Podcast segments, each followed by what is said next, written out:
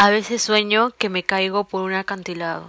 Sueño que estoy tirando cosas al aire y desaparecen. Sueño que ingreso a un túnel oscuro y no logro salir. Sueño que estoy en un paracaídas y mientras voy cayendo todo se vuelve oscuro.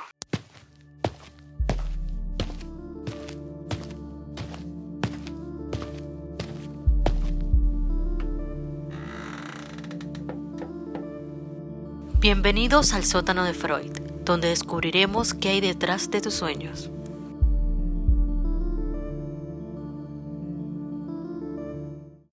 Hola chicos, ¿cómo están? Bienvenidos a un capítulo más del sótano de Freud. Les habla Sherlyn Huerta junto a la conducción de Nicole Vega y Dove Jamanca. ¿Qué tal, Dove? ¿Cómo estás? Me encuentro muy bien, muy buen día con todos, iniciando la semana y sobre todo con la segunda parte de este encuentro de parálisis de sueño, que hay muchas personas que ya me han preguntado también y por ahí algunas personas tienen sus inquietudes. Así que vamos con todo, ¿no? Hola chicos, ¿qué tal? Espero que se encuentren muy bien. Sherlyn, cuéntanos de qué hablaremos en este segundo capítulo. Como ya lo dijo Dob, vamos a hablar sobre la segunda parte de parálisis de sueño.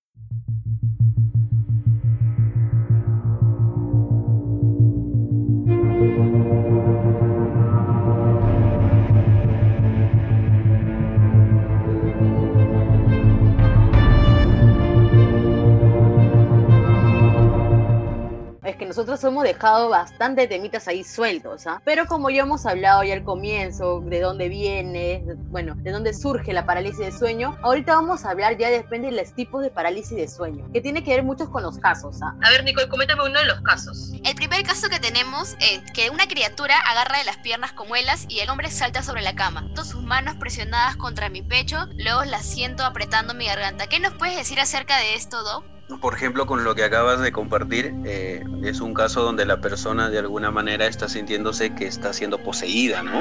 Eh, en ese caso, incluso podríamos hablar con el soñante de cuál es la experiencia que esta persona tiene al momento tal vez de perder el control, incluso la pregunta que le podría hacer al soñante, cuáles son las emociones que está teniendo, porque algunas personas pueden experimentar terror únicamente, algunas personas incluso pueden despertar seducción o incluso algunas personas pueden despertar eh, con este sueño este, excitación. Y lo cual todo esto que se va experimentando va pasando en el proceso de análisis. Pero con lo que tú vas comentando, la persona se siente de alguna manera poseída por algo o por alguien, ¿no? Entonces la experiencia que podría pasar con esta persona sería preguntarle exactamente cuál es la experiencia de poder perder el control y que otra persona pueda empezar a tener ese control, ¿no? Sobre él, que pueden ser en muchas situaciones incluso, ¿ah? Puede ser una relación de pareja, puede ser incluso un trabajo, por ejemplo, ¿no? O en momentos o situaciones donde puede perder el control. O sea, esto es importante empezar a verlo y a desmenuzar con el soñante, ¿no? Claro, porque también tenemos que preguntarle qué cada cosa significa, así como nos comentaste en el primer, en el primer capítulo del podcast. Entonces también ahí tienes que ir como que analizando parte por parte, si obviamente es algo consecutivo.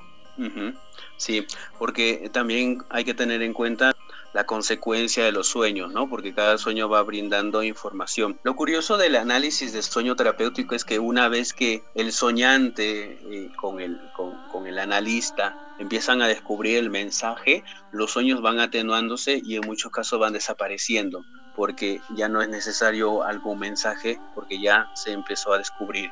Claro, y ahora tenemos como que vamos a hablar ya de la parálisis de sueño básica. Eh, por ejemplo, acá tenemos este otro caso también, donde dice que su parálisis de sueño se manifiesta con sonido de reptinos y luego se queda totalmente paralizada. Aparte que sus ojos no se pueden mover y, y nada de su cuerpo, o sea, y escuchaba la voz de su papá como si quisiera avisarme que algo iba a pasar. Qué miedo. Y por ejemplo, acá en este caso que vas compartiendo ya aparecen otros elementos, ¿no? Por ejemplo, el elemento que llama la atención es que el papá aparece diciendo que ya va a pasar. Eh, con el soñante podríamos ver lo que significa en este momento poder ver a su papá, incluso si está vivo, probablemente ya partió, y qué significa en este caso este aspecto de ya va a pasar, ¿no? Eh, incluso ahora que lo compartes, recuerdo un caso cuando un paciente empezaba a soñar que un tigre lo perseguía y él era como un niño y él corría, corría, corría acelerado, ¿no? Y ese sueño era así, muy consecutivo, tenía incluso casi 10 años teniendo este sueño y él despertaba muy asustado, incluso fatigado porque en el sueño corría mucho. Y claro, eh, siempre despertaba casi cuando el tigre estaba por alcanzarlo. Entonces en el análisis de sueño lo que hicimos es explorar este sueño y curiosamente ya en futuros sueños él se dio cuenta de que podía pararse y ver si realmente este animal feroz podía devorarlo. Y cuando él se para, se da cuenta de todo lo que ha recorrido, el camino que ha corrido y curiosamente se percata de que esa es su vida, que gracias al miedo de alguna manera él ha corrido y se ha movido donde estaba y se da cuenta que el tigre no era el tigre, era su papá. ¿no? Y en ese momento se da cuenta que tanta importancia, incluso presión, ha podido tener para que su padre lo haya invitado a ir donde ahora está, existencial y socialmente. Entonces ahí el mensaje es el tema de explorar los elementos, ¿no? Bueno, y ahora nos vamos a ir a los casos de parálisis de sueños. Hola, sótano de Freud, mi nombre es Jean-Pierre. Eh, bueno, el parálisis de sueño no es una bonita experiencia porque te hace confundir mucho. Eh, bueno, estás durmiendo, pero es como si tu cuerpo eh, físico está descansando, pero tu mente aún sigue activa. Y mayormente todo lo que las experiencias que hay en el exterior pueden influirte en ti y te genera ciertas confusiones. Y para despertarte, bueno, en mi caso yo he llegado a la conclusión de despertarme mordiéndome la parte de, la boca, ¿no? Los, lados de los labios, de, bueno, de la boca, ¿no? La parte interna, esa es la lengua, me tengo que morder, como sentir dolor y recién despertarme. Bueno, de verdad que interesante, ¿ah? Porque creo que este el morderse es una manera de despertar, ¿cierto, Doc? Más no es un sueño. Sí, es una manera de despertarse. Incluso algunas personas eh, empiezan a mover fuertemente el cuerpo para, para despertarse. Eh, incluso hay, hay, movimientos, golpes, ¿no? Que, se, que algunas personas se provocan para despertarse. Peñiscos en algunos casos también. Porque, por ejemplo, el chico acá dice que ha experimentado mucho que este, se sienten medio despiertos y medio dormidos ya que supongo que se llegan a ver y que es el típico parálisis de sueño que donde tú te ves tú mismo, o sea, es como que estuvieras levitando, algo así. Sí, justamente uno de los tipos de la parálisis de sueño es eh, las aisladas, ¿no? Que justamente tiene que ver con, con la característica de empezar a verse a sí mismo, ¿no? Que de alguna manera ocurre con ciertos niveles de estrés y de ansiedad también y es donde la persona puede tener esta característica de, de, verse a sí mismo, a veces como algunos comentan, de salirse del cuerpo, ¿no? Interesante, porque mira, yo nunca había escuchado a, a las personas que se muerden a sí mismas en realidad. En mi caso, cuando me hago parálisis de sueño, yo solía rezar para yo poder levantarme. Y yo sentía que me levantaba, o sea, esa es eh, mi perspectiva. Ahora vemos que a veces este, por levantarte de esa circunstancia en la que estás sometido prácticamente porque no tienes no te puedes mover ni nada uno busca la manera siempre de bien hacer algo para levantarse porque de verdad es algo terrorífico sí muchas personas experimentan eh, momentos de terror no de, y, justamente eh, muchas en esta desesperación, incluso el momento llegan a gritar, un grito que a veces no es escuchado, pero como bien lo comentas, algunas personas llegan a golpearse y hasta, y hasta morderse para, para despertar. Eh, son algunos tipos eh, de, de, intensidades que se va teniendo en la parálisis de sueño. Ahora vamos a escuchar el segundo audio que tenemos. Eh, estaba súper cansado y de pronto pues me dormí como eh, plan de 4 hasta las, se puede decir hasta las 8.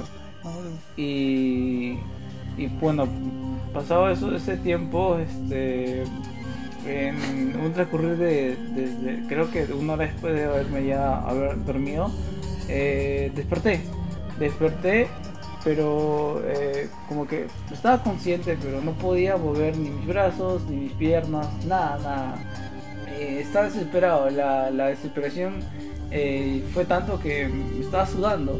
Y estuve como media hora así tratando de mover mi, mi, cuerpo.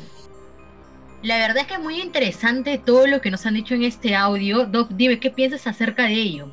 Es muy interesante porque va relatando la experiencia, de alguna manera menciona que va sintiendo que algo sube por su cuerpo, ¿no? Eh, es importante mencionar, por ejemplo, que la parálisis sueño tiene estas características, que es una sensación que la persona puede percibir de es un apretón fuerte en el pecho, que algo va subiendo sobre su cuerpo. Incluso hay personas, como en algún momento lo he comentado, que pueden eh, empezar a ver imágenes de quiénes podrían ser las personas que están sobre ellos, ¿no? Que en algunos casos, y, y gracias a la literatura, podemos ver que a veces lo consideran como demonios, como monstruos, ¿no? O como ciertas entidades que están tratando de poseerlos. Entonces, la característica que da esta persona que nos ha compartido su caso es, es uno de los tantos que en realidad lo viven así, ¿no? De una manera a veces incluso muy temerosos. Y la verdad es que es muy interesante lo que nos dices, Doc, ¿no? En realidad esto ya es uno de los casos eh, más recurrentes en lo que es la parálisis de sueño. Doc, yo quisiera saber si es que podemos hacer algo para no tener parálisis de sueño.